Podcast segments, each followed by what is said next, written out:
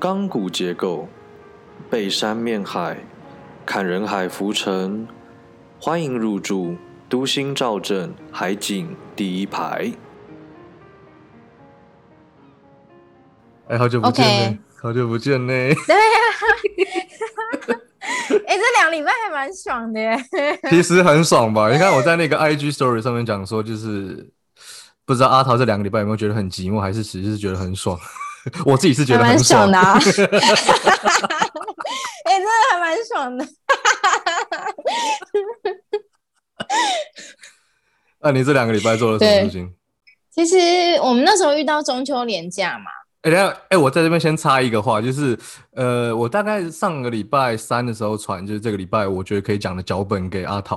然后阿桃就隔了很久，就因为平常阿桃哦，就是大概会大概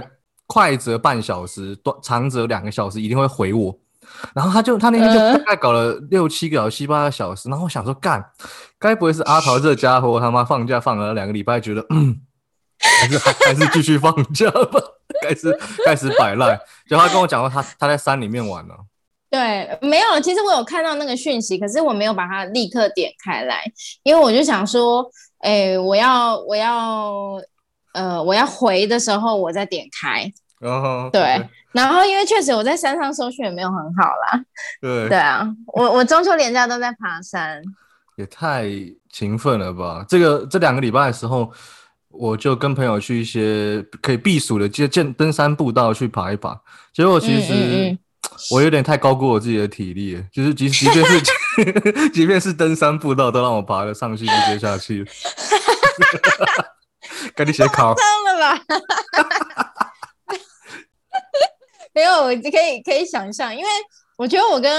阿元就是很不一样的地方，就是因为我是一个很热爱户外运动的人，然后阿元就是一个呃呃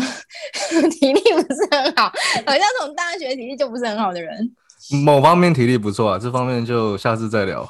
但我觉得我自己是比较倾向于喜欢一些静态活动，比如说看电影，或者是看展，嗯嗯，或者是嗯，说，其实有时候就是喜欢在咖啡店里面泡一泡一个小时、两个小时，喝杯冰咖啡。嗯嗯嗯，听听音乐这样子嗯嗯，嗯嗯嗯，对啊，所以我就跟你比较，我我后来发现我好像有一点，我发现我大学的时候没那么爱运动，然后后来渐渐的就喜欢上运动，比如说爬山啊，或者是说呃潜水啊等等的这些，嗯，哎、你这次对，还蛮充实。的啦。嗯，哎、这次去爬什么山？哎、我，哎、我真的觉得台湾真的是一个很漂亮的地方、哎，就是我这次去那个宜兰的圣母山庄，就是它是被一个日本一个长得很可爱的摄影师，就是去拍照，然后说什么那边是很像抹茶山，然后开始爆红。嗯，你有听过吗？抹茶哎、山？我们的圈子真的是 完全没有重叠，完全不一样，对不对？因为刚才跟我讲一个一个一个摄影师拍了抹茶山，然后爆红，我想说，看爆红在哪里？我听都没听过。没有，它就是长得很像抹茶，其实真的很可爱啊。就是我到时候可以再贴发 IG 跟大家分享。然后我觉得，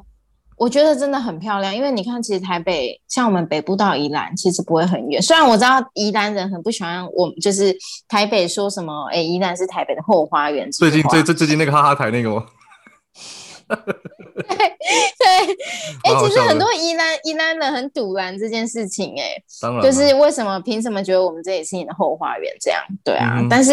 反正呢，总之另外一座就是在新北，新北其实有很多就是山可以爬，然后有一些是真的很像那种攀岩，你可能用手脚并用的那种。然后嗯另一座在新北，在叫什么笔架山，也也很好玩，就是嗯它会有很多。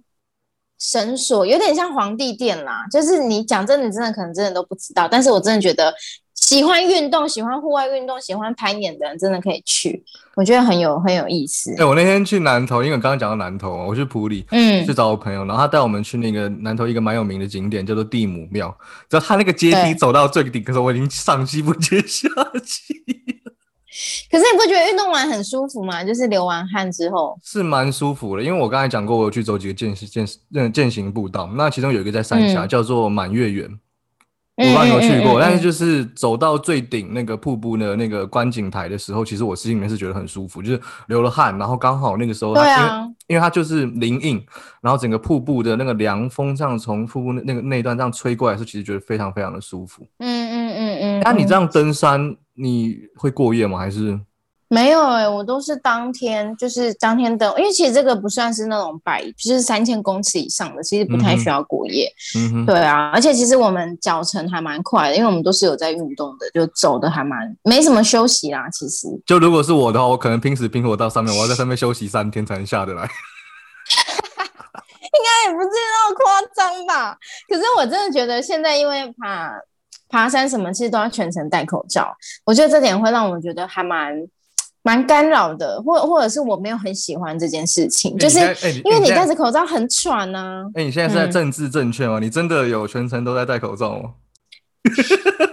前前半段，等一下，等下，前半段是就是怎么讲？圣因为圣母山庄很多人，所以我只要遇到人的时候，我会把口罩戴起来。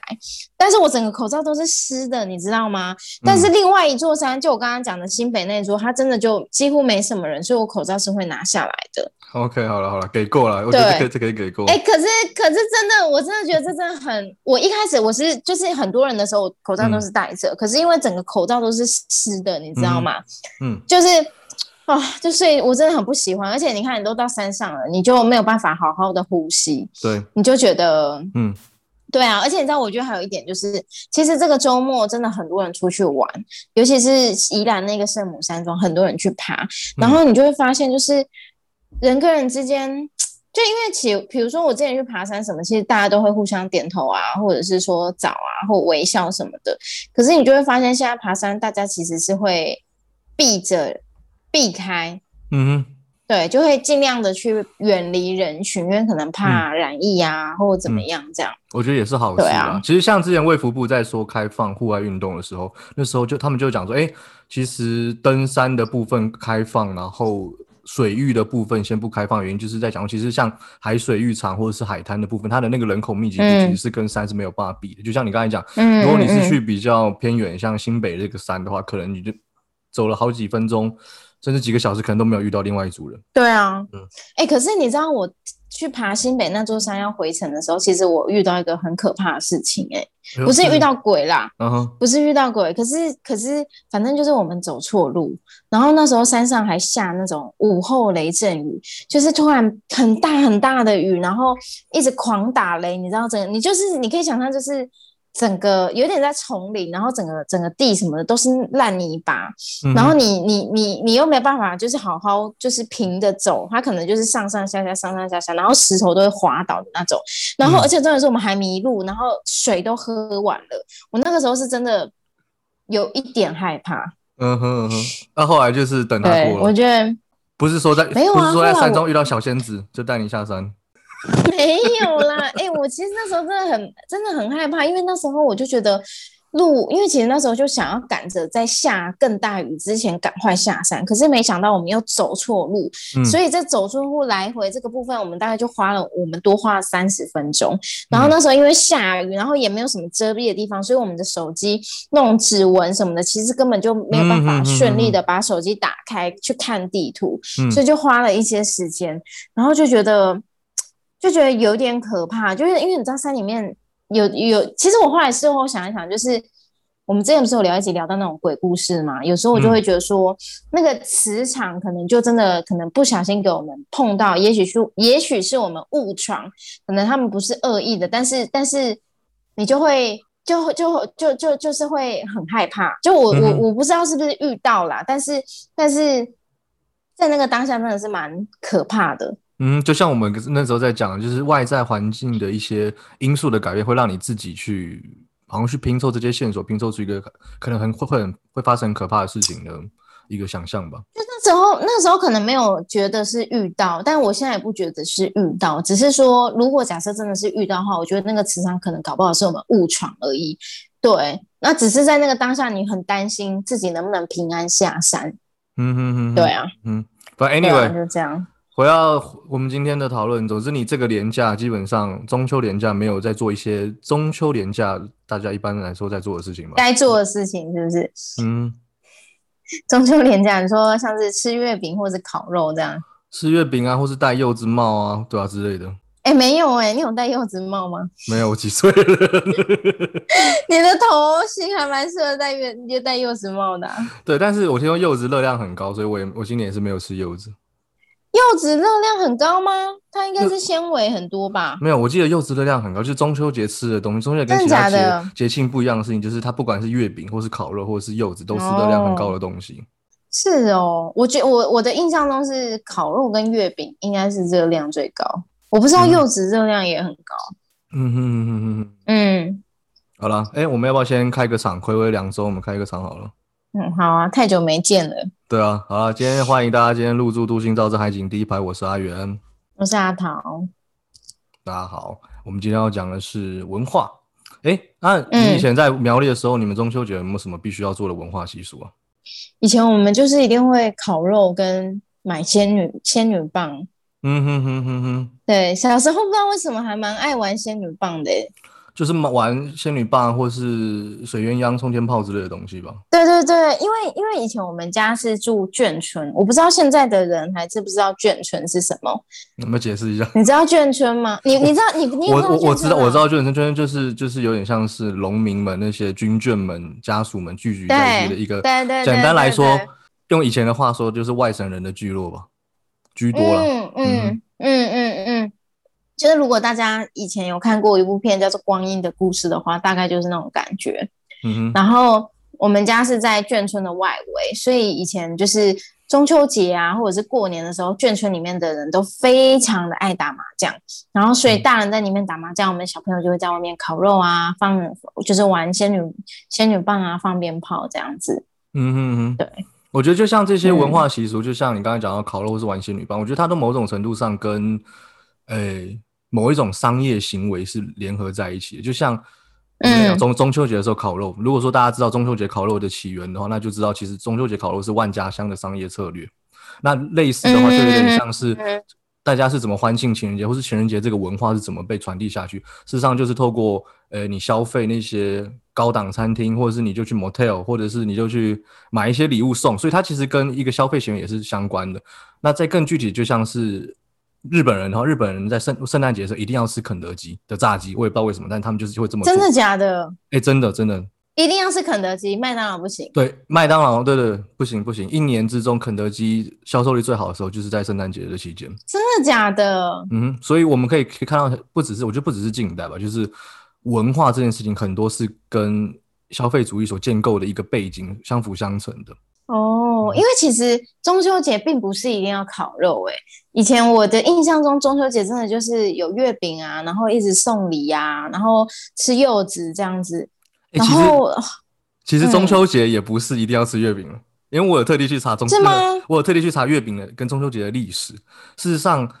在明朝以前，就是中国的明朝以前的话，中那个他们古人们庆庆庆祝中秋是没有在吃月饼的。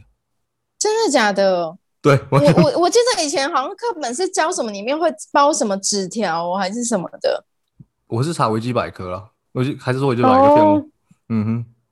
嗯，然后呢？对，但我觉得我们这边要先定义一下月饼，因为我在 IG 上面发说大家喜不喜欢吃月饼的时候，我发现其实还有还是有不少人喜欢吃月饼。但我我觉得，就是嗯，我们先定义月饼，因为我们我们以前在做我们的节目的时候，我们非常喜欢下定定义月饼。哎，我要先讲哦，蛋黄酥还有凤梨酥不叫月饼，但它们都是糕饼类啊。那对啊不然月饼是怎样？月饼就是那种方形的，然后里面是放枣泥或者是豆沙，或者是它当然有时候会放那个那个一些果仁或者是一些。哎、等一，下，等一下，我觉得这个有那个、那个、那个叫什么阶级差异耶？你那个枣泥是 是那个香港香港糕点吧？没有吧？我我我印象中的月饼是圆圆的，然后里面会包蛋黄，然后有时候会有红豆泥那种、哦。对，你，你这就是蛋黄酥哦，这是蛋黄酥吗？这不是月饼吗？这是蛋黄酥啊，你这就是蛋黄酥，然后上面还有上面还有还有还有黑色的芝麻、芝啊，麻对，黑芝麻、白芝麻，然后去区分口味的。这是蛋黄酥。哎、我有时候有时候里面还有马吉啊。哎、我前几天去普里的时候，我才跟我朋友在泰安休息站，因为他超爱吃月饼，然后刚好泰安休息站有在卖月饼，然后就挂了一个旗子叫做蛋黄酥特卖，所以他就去吃蛋黄酥。所以我记得非常清楚，那个东西蛋黄酥，那个东西是蛋黄酥了。我真的觉得这个有城乡差距。你那个是你们有钱人，没有没有，有钱人吃的是那个什么加松露或者是加 XO 酱之类的吧？这几年不都那种是吗？可是我哎、其实我真的没有吃过你讲的那种什么枣泥啊这种，我因为我以为这是比较港式的。我以我以前小时候我们家吃的月饼都是我刚刚说的，就是切开了就它会很干，对对对对然后，没有任任何一种任何一种月饼都像要把你嘴巴里的水分给吸光的干了。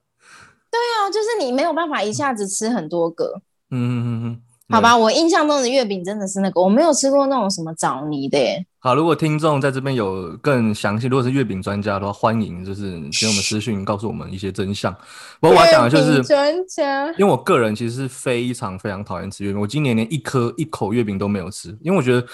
我觉得月饼就是又肥又腻，而且你不知道你你有没有那种吃过，件就是它一定要配水喝，这是必然的嘛。但有时候你一吃下去之后，或茶茶，对对对，你一吃下去的时候，但它那时候它会有一种太黏太隔的那种感觉，它会粘在你的、嗯嗯嗯你的嘴巴的口腔的上层，然后你让舌、舌头嗯一直敲敲敲敲半天都敲不下然后敲不起来，你就要用手去挖，这样。对，对，有时候卡在牙卡卡卡在牙齿缝，还要用手指去挖，哇塞，这超恶心的。对好好笑哦！我没有，我现在一直有那个画面。对，反正月月 anyway 对我来说，月饼就是一个又肥又腻，然后它一颗动辄要好几十块。哎，我前几天还看新闻，好像有人去代购什么脏话还是不知道是小潘那个新北的小潘凤梨酥，居然代购下，本来好像一颗才几十块，后来代购变成一颗要破百。嗯嗯嗯我实在是不太懂为什么。大家那么爱抢。不过我们今天要聊的是，就是文化的建构与消失了。就是我觉得，嗯像我刚才讲，因为我们在定义月饼这件事的时候，我就讲说，哎、其实我觉得凤梨酥跟那个那个蛋黄酥不是月饼。就是相较于传统，我们在看到的嗯那种五仁月饼方形的，那其实这几年我们也看到很多人在中秋节的时候送礼，其实不也他也不是送月饼，他也不是送蛋黄酥，他也不是送、哦。送凤梨酥，他是送那种有那种西餐西式的礼盒嘛，就像，诶、我们如果有在百货公司看过那个地下一楼都会有那个什么英国阿姨的那个、嗯那个饼干，很多人是送这个啊。我我但我觉得就是说，中秋节不管大家有没有在吃月饼，或是说大家每年送的东西是凤梨酥，或是或是其他西式礼盒这件事情，每逢佳节的时候送礼的这个习俗，它不会改变，就是它改变的会是嗯赠送的东西这样子。对对对，就是等于是一种礼尚往来吧。我也不知道，我觉得我们华人真的是很爱送，很爱送东西。比如嗯说像你出去玩或怎么样，你也都会要准备伴手礼，对吗？嗯嗯哼，像我今天、对啊像我这次有去日月潭买那个啊那个阿里山红茶蛋卷，哎、但我其实个人觉得店家不要呛我，因为我个人还是觉得福一轩最好吃，嘉义的福一轩的蛋卷最好吃。哦，嗯，我都不知道为什么，哦哎、台湾各地都在卖蛋卷，但是每一个都是那种一口吃下去就超级无敌散的，很容易就碎嗯成一块。嗯嗯嗯嗯，福一轩是真的蛮好吃的。嗯，好吧，好，没有，因为我们刚刚讲到饼嘛，然后因为其实其实我以前小时候我也不嗯是很喜欢吃，像你刚刚讲的什么什么蛋黄酥啊，或者是凤梨酥，然后我不知道你你知不知道一种大饼，就是结婚的时候都会有那种大饼，里面就像圆圆的，里面可能是豆沙、肉松跟麻吉的？对，芝麻饼。对对对哎、对我也超爱吃那个那，我超爱吃那个。你喜欢吃那个哦、真的假的超爱？你你月饼不行，可是你这个你喜欢？对啊，而且你知道，哎、你有去阿哲的结婚典礼吗？你有去？没。有没有，哎呦，你这个边缘人。anyway，因为阿哲他们家跟做这个饼的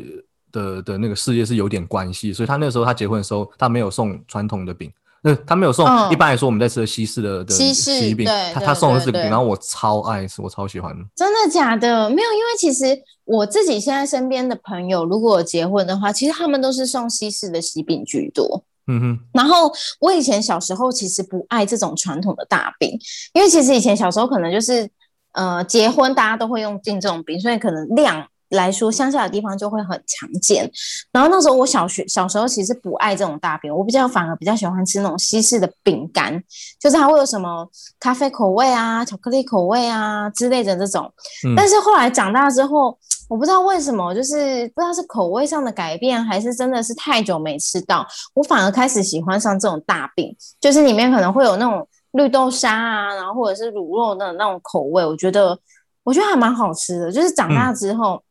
比如说像我刚刚讲的那个，你刚刚讲的蛋黄酥，其实我以前也没有很爱，嗯可是现在就就这是年纪到了吗？还是怎样？你就开始，你就会开始怀念怀念这个东西，因为这个东西不是，尤其是大饼，不是一个很常可以买得到或吃得到的。嗯，现在如果你像我们在台北要找到在做的店家，可能也不太容易找到。嗯，而且我觉得要做到真的有那种，像你刚刚讲，比如说蛋卷，可能就是要吃福义轩，然后嗯。这种大饼，你就是真的要吃那种传统的老店，像那时候鹿港吧，鹿港那个庙，那个叫什么天后宫还是什么，反正就是鹿港不是有一间大庙吗？嗯，然后外面出来其实还有很多那种什么百年的糕饼店还是什么的，那时候那那边有几家我就觉得很好吃，嗯嗯嗯嗯。对，嗯。哎、不过我觉得，哎、不过我觉得绿豆碰跟那个你说的那种有豆沙跟 loba 在里面的，我觉得它又跟月饼不太一样，因为我其实也蛮喜欢吃这种。但是这嗯嗯这种饼又不会说像月饼一样把你嘴巴里面的水分给吸光，太腻可是它也很干呢、而且它也好很？很肥哦。你你是吃哪一家的？好吧，好，反正我真的觉得大饼真的还蛮好吃的、啊，就是我觉得，而且你知道这种大饼这种东西，还有一个我我觉得还蛮有意思的，就是这么大块的饼你，然后你一定要跟大家一起分，嗯哼哼哼，你不可能，一个人把这一块大饼吃完，因为它会很腻。嗯哼哼哼。对，所以其实我觉得还蛮有意思的，就大概是很怀念那一种那种，就是大家聚在一起，然后一起吃饼的那种感觉吧。我觉得就是对啊，呃，像我们在讲到节佳节，每逢佳节的时候送礼这件事情，它其实可能不止它它带有的那种文化影响，可能不只是送人。展示说对。你对对对方的在意，嗯。事实上收到的人，因为像不管你收到的是西式礼盒，还是像阿涛刚才讲到这种传统的中式的大饼，好了，大它都不是一个人可以吃完，它都是要一家人一起，可能泡个茶，一边看个电视，看个嗯。综艺节目，嗯就是把它吃掉。对。它其实也有一种就是跟家人一起一起吃的这种意，涵然后就。聚在一起，然后切啊这种，我觉得还蛮怀念这种感觉的。因为你长大之后，其实大家就会到不同的县市去工作了，所以真的就是要节日的时候你才会聚在一起。我觉得烤肉某部分也是有这种感觉吧。嗯哼哼哼，就有的时候你真的是一种这个节日大家真的要聚在一起，然后做些什么的感觉。我那天看到一对个，人家在讲说，就是网络票选烤肉的时候带什么最讨厌？吐司不是不是，我没有看到那个，带女朋友来最讨厌。白痴，笑死，好吧，还蛮白痴的。是啊，好啦，对啊，然后我们刚刚讲到那个佳姐送礼嘛，其实我觉得这个东西真的很好笑，就是有时候觉得很像是一种交换的感交换的游戏。我不知道，就是，嗯、我不知道你们家啦，但像以前我们过年呐、或中秋什么的那种，有的时候邻居或者是可能工作的地方的长辈会送一些礼盒，然嗯，后比如说你送我，然后我就会再拿你这个礼盒再拿去做人情送给我的邻居。正很正常，很正常，超正常的。就可能自己哎，你送这个我没有很爱，但我还是说哦，谢谢谢谢谢谢，然后还是会就是拿去给邻居。然后这个东西也很像那个包红包，你不觉得吗？以前以前我记得我收到长辈亲戚的红包，我的家人是会我我爸妈可能他可能会先拿起来，然后看里面包多少。比如嗯就是比如说，假设你包给我，你是我舅舅好了，你包给我，然后我妈可能就会看你包多少，再决定要包给你的小孩多少。欸我有就那量是差不多的。我我有看过，我有直击过一个更屌的，是前一秒拿到别人给自己孩子的红包，然后后一秒把里面的钱抽出来之后，放一个新的红包袋再给别人。对啊所以你就是一种大风吹啊 那我，就觉得很好笑，就是这种东西也不能说它是没有意义，好像就是一种这要怎么人情吗？然后一种哎，我我记得你，我跟你是有关系的，嗯然后我重视你，我在乎你，我才包给你，是这样吗？还是就是一种关系，人情压力？嗯，我觉得可能也有一点点情勒的成分在里面，真的假的？我知道这么严重，可能有一点，但是其实但但你但是送钱跟送饼这种事情哪有什么？就是我觉得就是它最主要的东西还是在于说我要用送礼这件事情来表达我在我心里面你还哦，你还是很重要有我还这个友谊的存在，对啊，啊，我懂你那种意思，就有一种就是比如说，如果你今天送我什么东西，其实我我我觉得收我我觉得人都是爱收礼物的吧。嗯就是比如说你收到，你会觉得啊好开心哦，你你记得我，即使这只是一个小小的饼，小小一盒的月饼，但我还是觉得很开心。对啊，就像，如果说今天阿桃有送我礼盒好了，中秋礼盒，就算是是 Seven 买的那种乖乖桶或礼盒礼盒，然后我就翘着脚看旁边的那个 收到一堆东方文华的礼盒，我还是会觉得，哎呀，好了，可能会笑一下说，干阿桃你他妈也太废了，但是还是会觉得说，好了，至少阿桃有记得要送我一个东西来表达他对我的，好啊。可是我觉得我们这一辈的好像中秋节比较不会送，对不对？好像都是揪烤肉居多。嗯哼，是吧？对啊都，会说，哎、要不要来什么哪里烤肉啊？我们我们表达关心或者是聚在一起的方式，好像是这个。嗯哼哼。你还记得，既然我们这集在讲文化的建构与消失，就让我们总要讲讲点消失吧。那有什么事情是我们小时候常常会热烈参与的文化与习俗，但是现在可能就就没有这么热衷？我觉得是不是有一部分是因为我们不再是小朋友，所以没有那么热衷，还是整个社会在改变呢、嗯嗯嗯嗯，前几天的时候，我听说就是，诶，小时候的时候，那时候我会，诶，前几先上个礼拜，上个礼拜我回社子老家的时候，那时候我就跟我的亲戚们有聊天，我才意识到说，诶，原来我们以前小时候的时候，亲戚们都会一起聚在外婆家烤肉，我完全没有印象了。那那时候我的一些表姐们，还还很热络的表姐们，都会跑去二楼的窗户去挂自己用那些什么瓦楞纸啊，或是什么色纸，剪剪贴贴做出来的月亮。他们会吊着钓鱼嗯钓鱼线针，然后把它挂在二楼的阳台。嗯那让我们在嗯在一楼的那个那个算是空地烤肉的时候，我们就会看到二楼有月亮嘛，就有点算是另类的赏月。嗯我也记得以前就是 元元宵节的时候，我都会跟亲戚们一起煮汤圆吃，还会秀一波，就是今年拿到什么样的灯笼。那时候好像其实我们还蛮小小朋友还蛮热衷于去玩具店买或是文具店买各式各样的灯笼。那嗯我觉得一个文化与消费主义断了连接，是呃，因为没有人消费而逐渐消失的那些文化，是似乎是一种有点像是，到底是鸡生蛋还是蛋生鸡的悖论？就是到底是大家不再重视这个文化，所以没有人去消费呢，还是因为没有人消费了，而所以导致这个文化的消失？我觉得它是个悖论，但是我不会去抨击说消文化与消费主义的连接，因为有人消费才会有人持续的扩展与维系该文化相关的产业。而没有人消费的话，我觉得这个文化就会渐渐的走向被遗忘的窘窘境吧。哎、可是你知道，你刚刚那样讲，我会觉得说，会不会其实这些怎么讲？比如说像中秋节烤肉，或者是说呃元宵节煮汤圆啊，或者是灯笼，其实它还是一直都在，只是我们已经长大，我们就不会再去参与。然后我们现在也没有小孩，如果我嗯没有小孩的话，搞不好我们会带着这些小孩去做，或者是说去接触我们文化的事情。因为嗯 我我的感觉啦，因为比如说像我自己小时候，其实我很我还蛮喜欢，就是过年呐、中秋节啊，或者是元宵节，因为其实我们乡下地方会还蛮常，就是会有一些活动，比如说像元宵节的时候，我们以前小学的时候，我们的那个我我们其实小学是吃营养午餐嘛，然后元宵节那附近的时候，因为在客家庄，所以其实我们就会煮咸汤圆，然后中午就会有一些志工妈妈，那那些志工妈妈可能会是同学的阿嬷，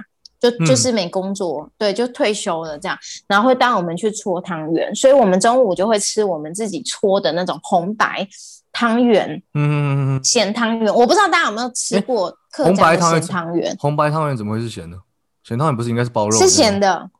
没有没有没有，我们红白汤圆不是小颗你也那种哦。对小颗的，可嗯是你也可以放咸，你没有包肉的去煮。可是客家、嗯客家汤圆真的很好吃，因为里面有会有什么香菇啊、菠菜啊、虾虾米之类的，真的真的超好吃。就是如果大家嗯有到有卖 咸汤圆的地方，可以点来试试看，真的很好吃。哎，我觉得咸汤圆很难吃。嗯，哪会？我觉得咸汤圆明明就跟超好吃我觉得咸汤圆跟水晶饺是我就觉得台湾料理里面最恶心的两个东西。哎、那我跟你讲，那你是没有吃到苗栗好吃的水晶饺。我要推荐大家，我要推荐大家那个啊，可是我这样讲出来会很多人呢、怎么办？应该也还好啦，反正我们也不是什么很有名的，就是苗栗有一间阿兰姐，真的还蛮好吃的水晶饺。嗯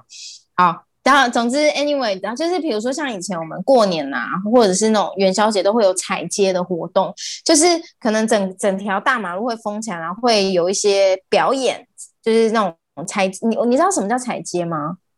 踩街。就是它马对，就是它马路可能会封起来，然后会有很多个社区可能会推一个表演，然后就他们可能会穿着奇装异服啊，或者是蛤蛤蟆精啊、老杯少啊，然后在那边有点像是 游行花车，对对对对对，没错没错，然后会有小朋友可能就是在那边拉、拉扯铃什么的，对，就是你知道，就是一种很热闹，然后小时候你就会很享受那种爸爸带你去看，或者是看灯。每年不是元宵节都会有那种什么哪个地方会有什么主题的灯吗？对，嗯可是因为长大之后，其实你就可能对这些东西就没有那么吸引你，或者是你也没什么兴趣。那你自己跟你自己去看，跟你假设你有你有小孩，你带他去看，我觉得那感觉是很不一样的。而且像过年或中秋节，其实我觉得喜欢的是一种，哎，你的表姐啊，你的表哥啊，你的姑姑啊，全部人都回到这个家。因为以前其实我们家是，呃呃，我是给阿妈有一阵子给阿妈带的，嗯然后我觉得阿妈跟阿公真的是这一个家很核心的灵魂角色，就是当他们都还在的时候，人都还在世的时候，只要是这种逢年过节，大家都会回来看阿嬷。嗯对，所以那个时候你会觉得你有很多的伴可以陪伴你做很多事情，就你的嗯表哥、表姐啊、堂哥之类的，而且你会发现，就是初一、初二不同的日子会有不同的人回来。嗯对，然后后来就是家里面的灵魂的角色，比如说阿公阿妈离开之后，其实大家也都渐渐的不会再 回到家里面一起聚在一起了。而且其实那个时候，嗯、我们的年纪也都长大了，已经不再像小时候会这么的单纯，什么事情都可以聊。然后渐渐的，我觉得或多或少大家也都会多了一些那种比较的意味跟成分在里面。可能会好奇你的工作或者是你的年收，那你们公司提供的福利啊什么之类的，就是我觉得那感觉没有，对，就没嗯有像以前那么的单纯。然后现在可能甚至还会去比较说，哦，那你的另一半，呃，长相赚多少啊，对啊，另一只是你知道吗？或者是甚至如果他们都有小孩的话，就会想要比较说小朋友在学校的表现啊、成绩啊、排名啊，以后有没有要念大学啊，要念什么科系啊，这个科系未来有没有出路啊？讲的就是都会是这些，嗯哼嗯听到你这么一讲，我也发现好像对我来说，这些文化习俗没有再变成我每一年的很期待的重头戏，也是从阿公阿妈 过世离开了开始。嗯，对啊，而且我觉得嗯就是他们过世之后，我们真的也就长大了，嗯哼，我刚刚听、啊听你这样讲，我觉得我们近代人对于那些有文化意涵的习俗，其实都还是保持着一个有爱的情绪在里面了。那嗯但如果说一个习俗在它的文化的层面有它可以被取代，或者它没有被 没有必要的部分的话，那它就有可能会消失。就像我们刚刚在讲，嗯，中秋节吃月饼，它不一定得是传统的月饼，它可以是凤梨酥，它也可以是西式的甜点。嗯那既然讲到消失的与习俗这件事情，我觉得我就想讲说，嗯，有些东西可以被取代，但是就像有些东西它，我觉得它就会消，就像我觉得灵骨塔它一定会消失了，就是而嗯而且不是在很遥远的未来吧，就是现在的年轻人连房子都买不起，我觉得还有谁会去花去花个好几十万去买一个塔位？哎，我为了这个节目，我前几天还去查那个北海福座跟台北圣城现在一个塔位要多少钱。就一样是几十万呢、到底谁有那个钱去买这个东西啊？一个塔位要十几万哦，嗯，对吧、可你可能一一次买两三个，或是买买一组会比较便宜一点，但是我就觉得这这数字还是很荒谬啊！就是甚至是花那种几十万去去请诵经团来处理后事，我觉得我们爸妈那一辈可能还会维系这样的传统，就是所谓的维维维维系所谓的庄严的后事这件事情。但是现到现代这个时候，可能这件事情就会转移到宠物身上。我之前有看过说，有些事主们其实反而会在自己宠物的丧葬事宜上面做这些。可是它这个塔位主要是说你好嗯像就是一种你离开你死掉之后，你还有一个家的感觉，是不是？我也不知道欸，但我其实我就是很难想象说我自己或是我的朋友会想花个几十万，然后去买个塔位，然后把自己烧成骨灰之后放到骨灰坛里面，然后放到那个小小的地方。你会做这种事？可是我我应该不会，我想要就是撒大海。哎，可是这样好像会不环保，对不对？还是怎样？我也不知道。我自己是想要放在盆栽下面呢，找个盆栽放啊，我觉得也不错啊。哦，好像也不错。那这样要拜吗？不用啊，就是定期浇浇花啊。你如果想要跟我说说话，你就过来跟跟我的盆栽说说话就好了。那你要种什么？哎，我其实有点想种柠檬树。种柠檬 lemon tree 哦，对 lemon tree，放柠檬 tree 吗？那个那首歌也太古早了吧？不过哎，种点什么多肉植物好像也不错啊。反正就是不不不不需要太定期浇水，也可以活得下去。我们这样讲 搞不好之后，那个植物的相关概念股就要起飞了，说不定。不过我阿妈真的也是，真的是有一个塔位。我记得那时候去烧完之后，还要去捡骨了。嗯。对啊，就是我觉得就是一种仪式感吧。而且这种塔位通常都不是一次买断，你可能花几十万先买一个塔位，然后把它放进去之后，每年它都会有那种法会啊，就是诵经、诵经的什么水忏法会或者什么年度什么法会，那你又要再缴一笔有心意的费用给那个给管理单位，他们就会帮你送金，那你也不可能不缴嘛。但那一缴下去，可能有些人都缴七八千，甚至缴一万两万都有可能，这就是一笔开销。哎，那像我阿妈的没那么贵，他应该不是有特别的人有来送金，可是他就有点像是那种义民庙。嗯，你知道什么叫义民庙吗？但义民庙是找不到名字的无名师这。对对对对对对对对。可是问题是你也可以在那边买塔位，然后好像我有点不知道哎，就反正就是他那边有那种呃无名尸体，然后就有点像是在做超度、做三世的那种感觉。可是那边确实也还是有其他。比如说，真的是像我们这样，然后在那边买一个塔位，可是好像没有那么就没有那么贵。他们这做这件事情之前，有些把不会问过艺民们的的的想法吗？搞不好他们不想要有这么多习惯过来跟我一起住。好啦，反正呢，总之，总之，我觉得这是这这就是一种仪式感啦。就是可能老一辈的人都会觉得说，你就算离开之后，你还是要有一个住所吧。对啊，因为其实像呃我们以前乡下的地方，其实我们就是对于这种婚丧喜庆的那种习俗跟仪式，其实是蛮讲究的。我不知道你在台北，因为你是台北人嘛，就是台北是怎么样？其实我觉得现在台北相较于嗯怎么讲，台北跟都呃都市跟乡下来说，都市应该很多这种拜拜什么，几乎都是省略不做。或者是简单做，对嘛？因为像以前我们在乡下的时候，我阿妈，尤其是我阿妈还在的时候，其实我们就是过年呐，或者是鬼门开啊、关呐，我们都会拜拜，还会拜天公。而且那个时候，其实我还蛮喜欢那种鬼门开，然后就是拜天公的感觉，因为那时候可以很晚才睡觉，就是我们要 守。真的真的，我们要守守岁守到那种十点十一点，然后我们因为那个拜拜都是晚上，就是可能七八点我们吃饱饭，然后我们都可以不用那么早睡，平常都要很早睡嘛，然后我们就会开始就是搬那种你知道乡下那种办流水席会有的那种圆桌，然后把那个椅架。就是桌架把它打开，然后圆桌放上去，然后会准备很多糖果啊、饼干。其实我真的还蛮喜欢，就是那个在拜拜之前，我爸都会带我去那种呃全脸，然后买很多就是我们喜欢的糖果，然后还有什么花生汤啊，有的没的，然后就是很丰盛，就会去整个摆满那个红色的桌子。然后我们还会摆那种脸盆啊，就是还有毛巾啊。你知道为什么要摆这些吗？不知道，你看你们都市人都不知道这些，是给好兄弟，就是享用完之后可以擦脸，享用对，想用钱，想用跟他们。我我虽然是个都市人，但也没有很白痴哦。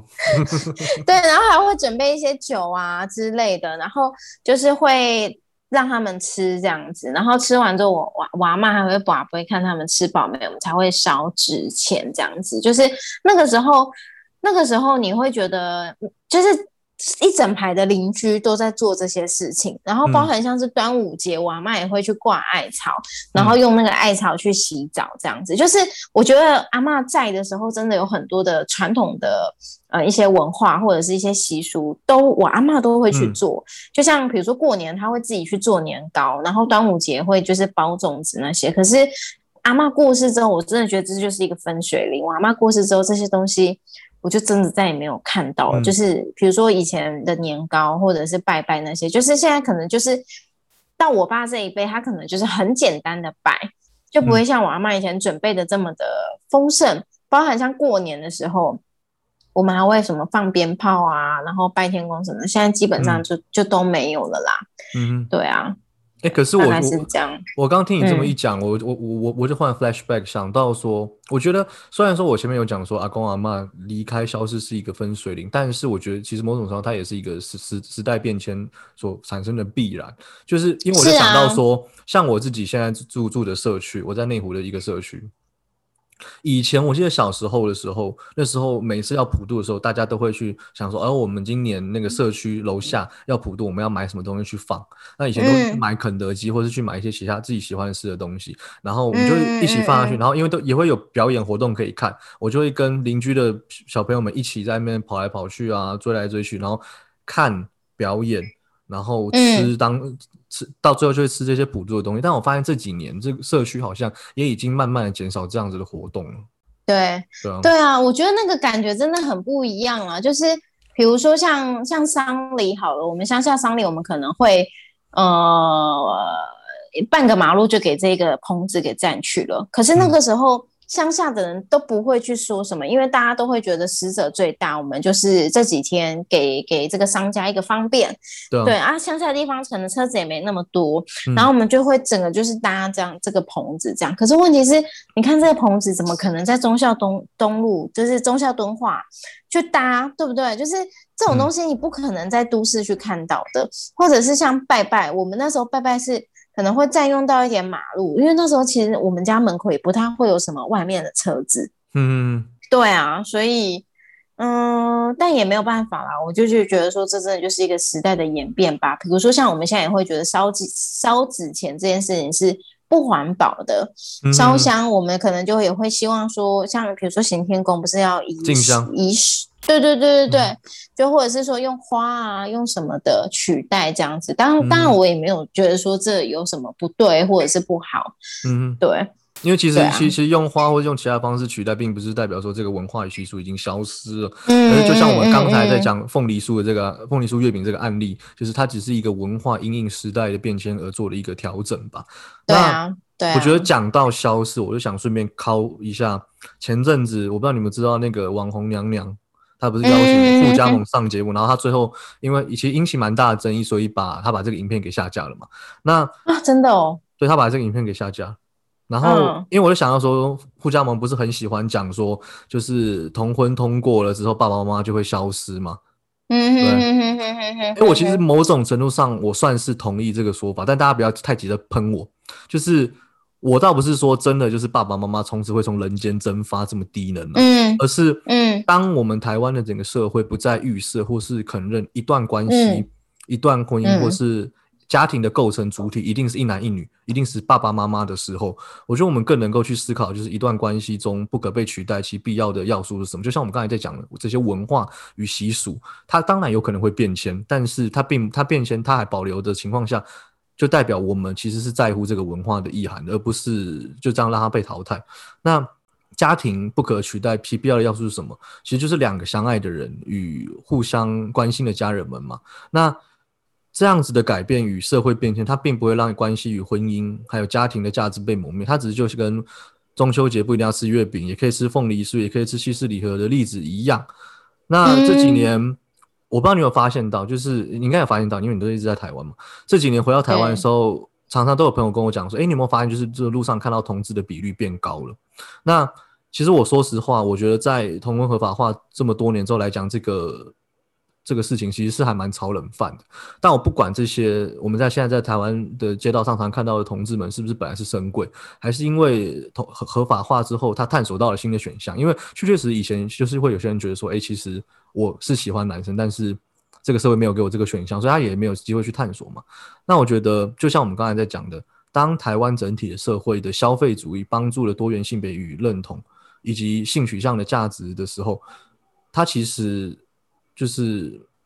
他与同性伴侣之间就形塑了一个强劲的相辅相成的关系，进而建构了一个文化形态，就是台湾是一个尊重多元文化的一个社会。那嗯台湾政府将同志婚姻合法化最重要的一个意义，我觉得就是告诉身为同志以及选择做成同志的朋友们，不需要以自己为持，要骄傲的活着。嗯，因为其实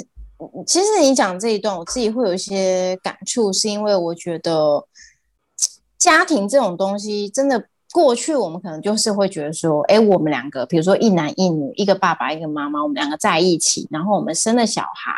然后呃，我们好像就是组成了一个家庭，这就是我们很传统的一个成家立业，然后有车有房，结婚生小孩，然后我们两个好好教育我们的孩子，然后考上好的学校，然后比如说台青教成啊，然后或者是说他这个小朋友长大之后要有一个好的工作，然后他就可以好好的照顾顾。护我们、养我们、孝顺我们，这是我们很传统的一个价值观嘛。可是其实我、我、我、我就，比如说像以我自己为例好了，其实我不是一个觉得说一定要结婚生小孩的人，嗯，而且我会觉得说，如果要把诶我自己的老年生活的照顾我的老年生活的责任跟义务交给下一代，其实我觉得是一个很残忍而且不公平的事情。嗯，就是我会觉得说，我今天生小孩不是因为。我想要，嗯，养儿防教育是，对，就等于是说，大家观念都是这样。我生小孩真的是要养儿防老，那我就会觉得，那这个小孩根本就只是生出来是怎样，好像就是一种已经注定了，他不管中间过程是怎样，他就是未来他就是一定要照顾你或孝顺你。但但我觉得，你把这个责任放在人家身上，其实，我觉得这个。我觉得应该这么讲，我觉得家庭共同，大家的感情够好，羁绊够强烈的时候，其实孩子们都会有一种很主动的，你你甚至不用说是我养儿防老来要求你，他自己自动就会觉得我对我的爸妈有一份情谊在。嗯嗯嗯。可是我觉得这不是，嗯这不是一不不应该是要要求啊，对对不是说我要求你一定要做这些事情，而是说我们的感情好，然后我在乎你，然后我们是一种，我们是一种。互相彼此支持，互相照顾，所以我很关心你，所以我想要照顾你，我想要陪伴你。可是不是哦，我生出来，我找好工作，我存钱等等的，都是为了我父母亲。嗯哼，对对，而且我自己也不是一个觉得说一定要结婚生小孩的人。嗯哼，所以，我我就会回过头来思考说，对啊，确实，其实我对于我老年，我相信每个人一定都会都是，就是对于变老或者是死亡，其实都是感到有点焦虑。恐惧跟担心的嘛，嗯，对嘛？因为我们都会觉得不希望自己是孤单的。可是对于我来说，我不觉得我一定想要结婚或生小孩啊。所以其实我之前也有跟身边几个比较要好的朋友，其实有聊过这件事情，就是呃，他们可能不见得一定要结婚。所以，我就是其实我们就有想过说，那其实也可以就是住附近，我们我朋友之间其实也是可以就近照顾。就是比如说，如果我真的死在家里面，至少他他发他他他可以知道，或者是他可以帮我叫个救护车之类的。你都死在家里叫什么救护车？我是说孤单的死在家里，就总是还是要送医院，就开个什么死亡证明嘛。也是。对啊，但是我的意思是说，其实我觉得家的这个形象跟框架。呃，我觉得跟某部分跟文化习俗其实很像的地方，就是在于说本质是一样的，可是形式不同的。比如说我们过年过节、中秋节送礼，这个本质是还存在的，可是我们送的东西可能不一样了。嗯，可是家庭这东西也是一样，我们的本质，我们是觉得说这个家里面的成员是。彼此支持，互相照顾。可是里面的东西不见得一定要是爸爸妈妈跟小孩，不见得一定是要有血缘关系才可以做这件事情。就我今天跟你，我们比如说我们真的做了 podcast，或者是说我们从大学累积下来的情谊，我们也是可以一样发展，可以发展出家庭之间、家人像家人之间的关心跟关系。嗯，对，所以我不觉得说一定要。按照传统的这个这个脉络，就不是说你中秋节就一定要送月饼，你送凤梨酥也可以。嗯哼哼，对啊，对，就一个文化与习俗的传承，就像我们刚才在讲家庭这件事情，它的核心脉络只要没有去掉的话，其实它就是一直都存在的。嗯嗯，对啊，靠怀文化的消失与传承这件事情，诶，我觉得其实类似的案例还很多啦。那像我不知道你知不知道，你是客家人？哎，你是客家人。我不是客家人，但我住客家庄。对，客家庄，呃，客客家庄有名的一个人就是林声祥嘛。那林声祥很多年以前，他那时候拒领过那个台湾金曲奖的那个最佳客语的金曲奖，他是得主，他他拒领。那他原因是因为他认为说，艺术作品不应该用语言去区分，他认为他的作品一样可以跟其他的讲中文的、讲台语的一起竞争。譬如说民谣的奖项，或是或是摇滚的奖项，为什么要单单单开出来一个叫做最佳客语奖项？好像客语的奖。好像客语的音乐不跟客语的竞争就没有办法得奖一样，所以他那时候拒领嘛。那这几年其实我们越来越看到像阿豹。他也现在不一样的很酷的原住民的音乐的作品嘛。那这几年一直一一一直一直一一直都有人在讲说越在地越国际这个这个说法。我觉得当这些本来不被人广泛关注且正在消失的语言或者是文化，能够打入所谓的主流市场与主流市消费市场相同的脉络的时候，其实文化传承能够走得更远了。那说到这边，我其实讲到现在，我就觉得我对于自己刚刚表了月饼这件事情心生惭愧。对，如果如果说传统那种每次都要把你嘴巴里面的水吸光，然后腻的要死的月饼可以突破创新，然后好好打我的脸，哈，我是绝对张开我的嘴欢迎他的。好啦，哎，那那个我想推《母亲的舌头》很好听，那个阿豹那张专辑，嗯，那我那我也那我也推一首林声祥的《封神一二五》，非常的棒，非常的棒封神一二五哦，好，我们再来听。对，好了，今天的节目就到这边了，谢谢大家今天的收听，我是阿元，我是阿桃，拜拜啦，拜拜。